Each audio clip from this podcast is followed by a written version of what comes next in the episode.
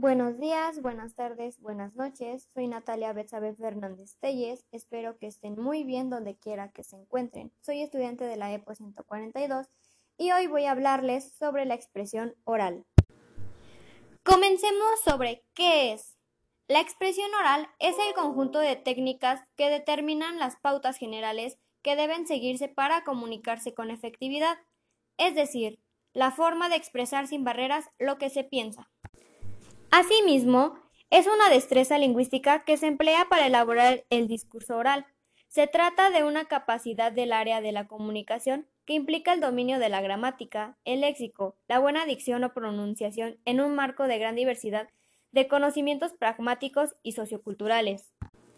La expresión oral se refleja en habilidades como el saber manifestar acuerdo o desacuerdo, aportar opiniones e información, Resolver cuestiones conversacionales determinando en qué circunstancias es conveniente o no hablar.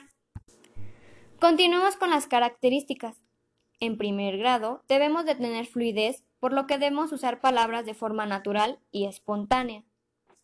La segunda es poseer ritmo y que le demos armonía y acentuación a nuestro lenguaje.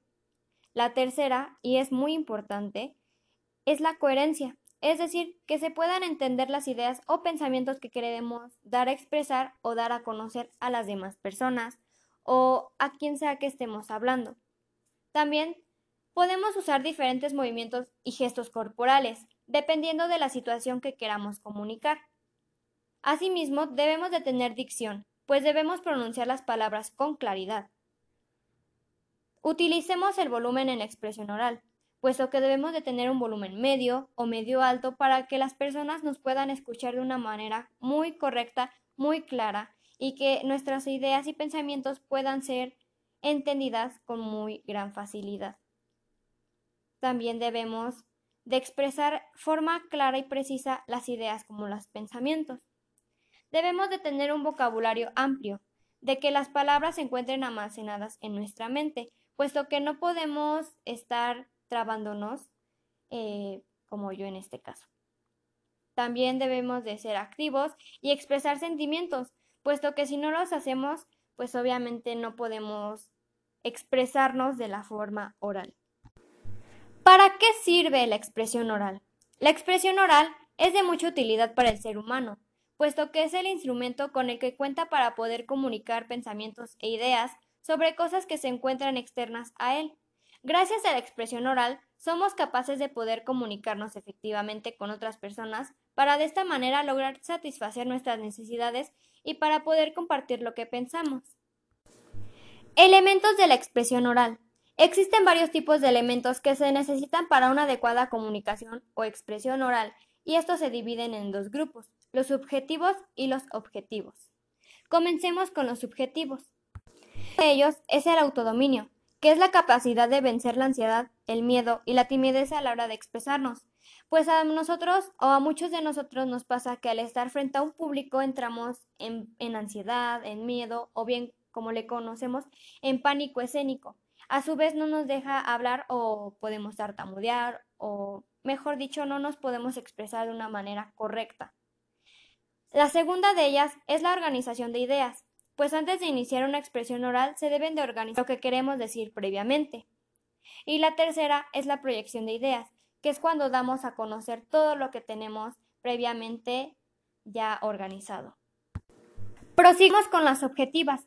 La primera es el análisis del público, pues debemos de ver a quién le vamos a dar a conocer nuestra expresión o cualquier pensamiento, idea, exposición de manera oral. La segunda es escoger el lenguaje adecuado que vamos a utilizar, pues lo que no podemos decir groserías, no podemos tener tampoco ciertas conductas que al público le puedan aparecer o más bien parecer desagradables. Y la tercera es saber escuchar, pero también saber hablar. Es decir, cuando nos quieran dar una opinión acerca de lo que estamos diciendo, debemos escuchar y a su vez podemos analizarlo para poder practicarlo y así darle las gracias a la persona que nos dijo esa observación. Continuemos con los tipos de expresión oral. El primero de ellos es la asamblea, que es cuando se da en una institución u organismo para conformar una causa. La segunda es la conferencia, que es cuando una o más personas exponen los resultados de algo ante un auditorio. El tercero es el discurso, que es cuando el auditorio no participa y se limita simplemente a escuchar. El cuarto, y muy utilizado, es el debate, que se da entre dos grupos o dos personas ante un auditorio. El quinto es el diálogo, que es la conversación informal entre dos o más personas, y es la forma de comunicación más utilizada. El sexto es la entrevista, que es cuando una o más personas reciben a una o más personas con el fin de que ellos sean interrogados sobre determinados temas y a su vez ellos puedan responder. La séptima es la exposición, es cuando incluye participación de los asistentes con el expositor, es decir, cuando yo estoy exponiendo un tema y los demás, o bien el auditorio o el público, puede dar opiniones o participaciones acerca del tema que yo estoy exponiendo. Es una reunión de diferentes personas para dialogar sobre un tema en común. El noveno es el panel, similar al foro, pero tiene un moderador y panelistas que disertan frente a un auditorio. El décimo es la reunión, que es cuando se reúnen dos o más personas para hablar sobre temas que deben ser resueltos. Y el onceavo es el simposio, que es una reunión de expertos o especialistas que exponen de forma breve, en forma sucesiva y continuada. Continuemos con las técnicas. Las técnicas que deben darse para una expresión oral correcta. La primera es la precisión, que es cuando se expresan las ideas de forma certera utilizando palabras en forma idónea y concreta. Las muletillas, que son muy frecuentes en la expresión oral, sin embargo, pueden tener resultados negativos. Las manos son importantes en la comunicación, puesto que son también un medio de expresión para decir lo que se necesita, pues a su vez podemos utilizarlas para pues podernos expresar de una manera más correcta y sentirnos un poquito más seguros de nosotros mismos. La postura corporal, que debe ser adecuada y poco rígida, aunque en algunas ocasiones se suele hacer sentado. Tampoco es conveniente utilizar posturas laxas y encorvadas, puesto que nosotros nos veríamos mal eh, en ese tipo de postura.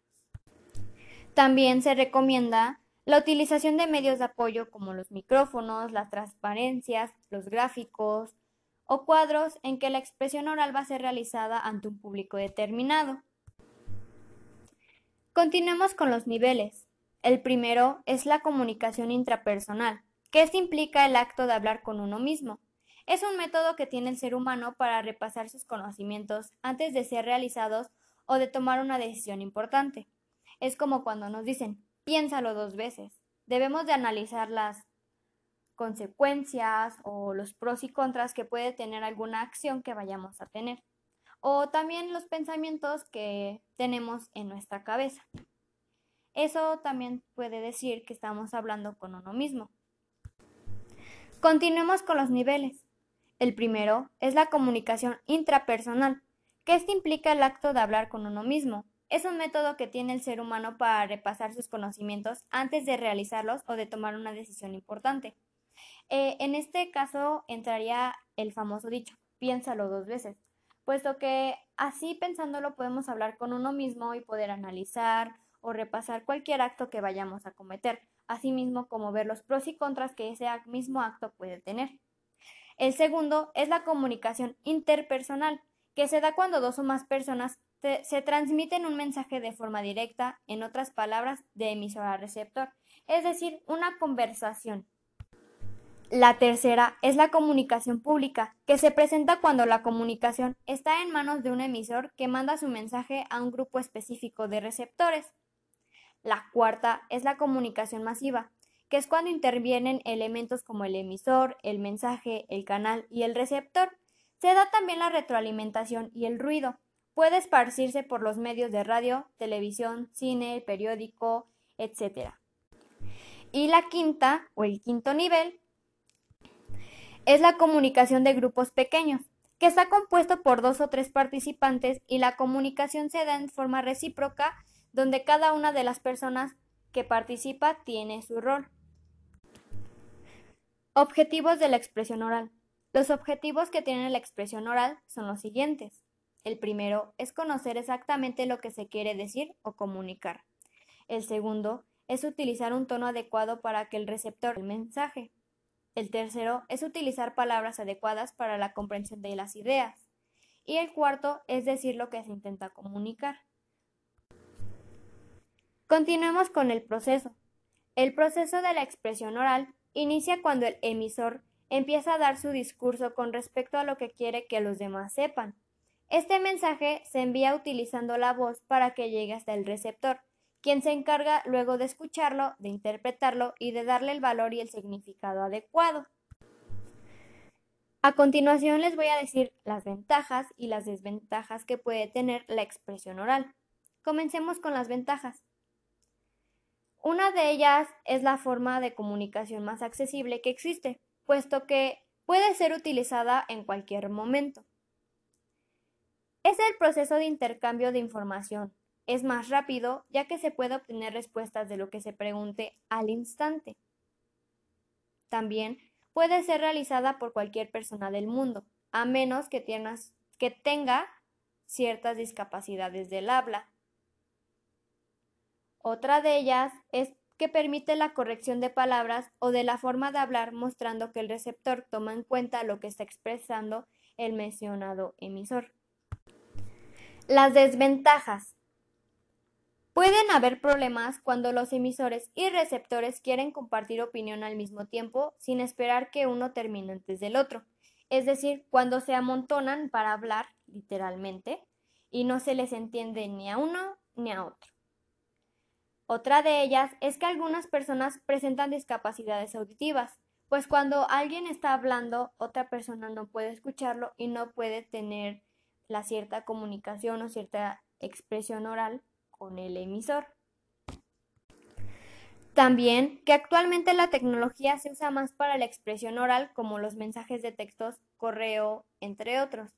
Y esto es muy verdadero, Ahora con el avance de la tecnología, con el paso de los años, eh, nosotros como personas casi no solemos ya tener tanta comunicación con otras personas a menos de que sea por mensajes de texto. Otra desventaja es que pueden haber distorsiones en el espacio en el que se encuentren los emisores y receptores. También es difícil guardarlo expresado. Y la última es de que lo que se expresa por el emisor no puede ser cambiado. Es decir, en un mensaje de texto, sin que el receptor lo vea, podemos borrarlo, podemos eh, inventar inclusive algunas otras cosas que no sean el mensaje que quisimos enviar. Pero sin en cambio, cuando estamos hablando frente a frente o directamente, eh, podemos decir palabras que puedan lastimar al otro y eso ya no se puede ni cambiar, ni borrar, ni nada. Importancia de la expresión oral. La expresión oral es importante porque es la forma que tiene el ser humano de poder comunicarse. Es lo primero que aprendemos a hacer cuando estamos muy pequeños y lo hacemos de forma natural. Es la base para la comunicación dentro de la sociedad y es al mismo tiempo una actividad que forma la conducta comunicativa entre las personas. Es la encargada de poder transmitir un mensaje de forma clara, concisa, precisa y ordenada. A continuación, y por último, les voy a dar un ejemplo. Eh, un ejemplo de la expresión oral pueden ser las llamadas telefónicas. También una discusión política, una reunión de padres en una escuela, un programa de radio, la presentación de un proyecto, conferencias, un discurso político en una campaña, una exposición, entre muchas otras cosas más. Como ya he mencionado antes, la expresión oral es la base que tenemos todos los seres humanos para poder comunicarnos con otros. Y pues bueno, esto sería todo.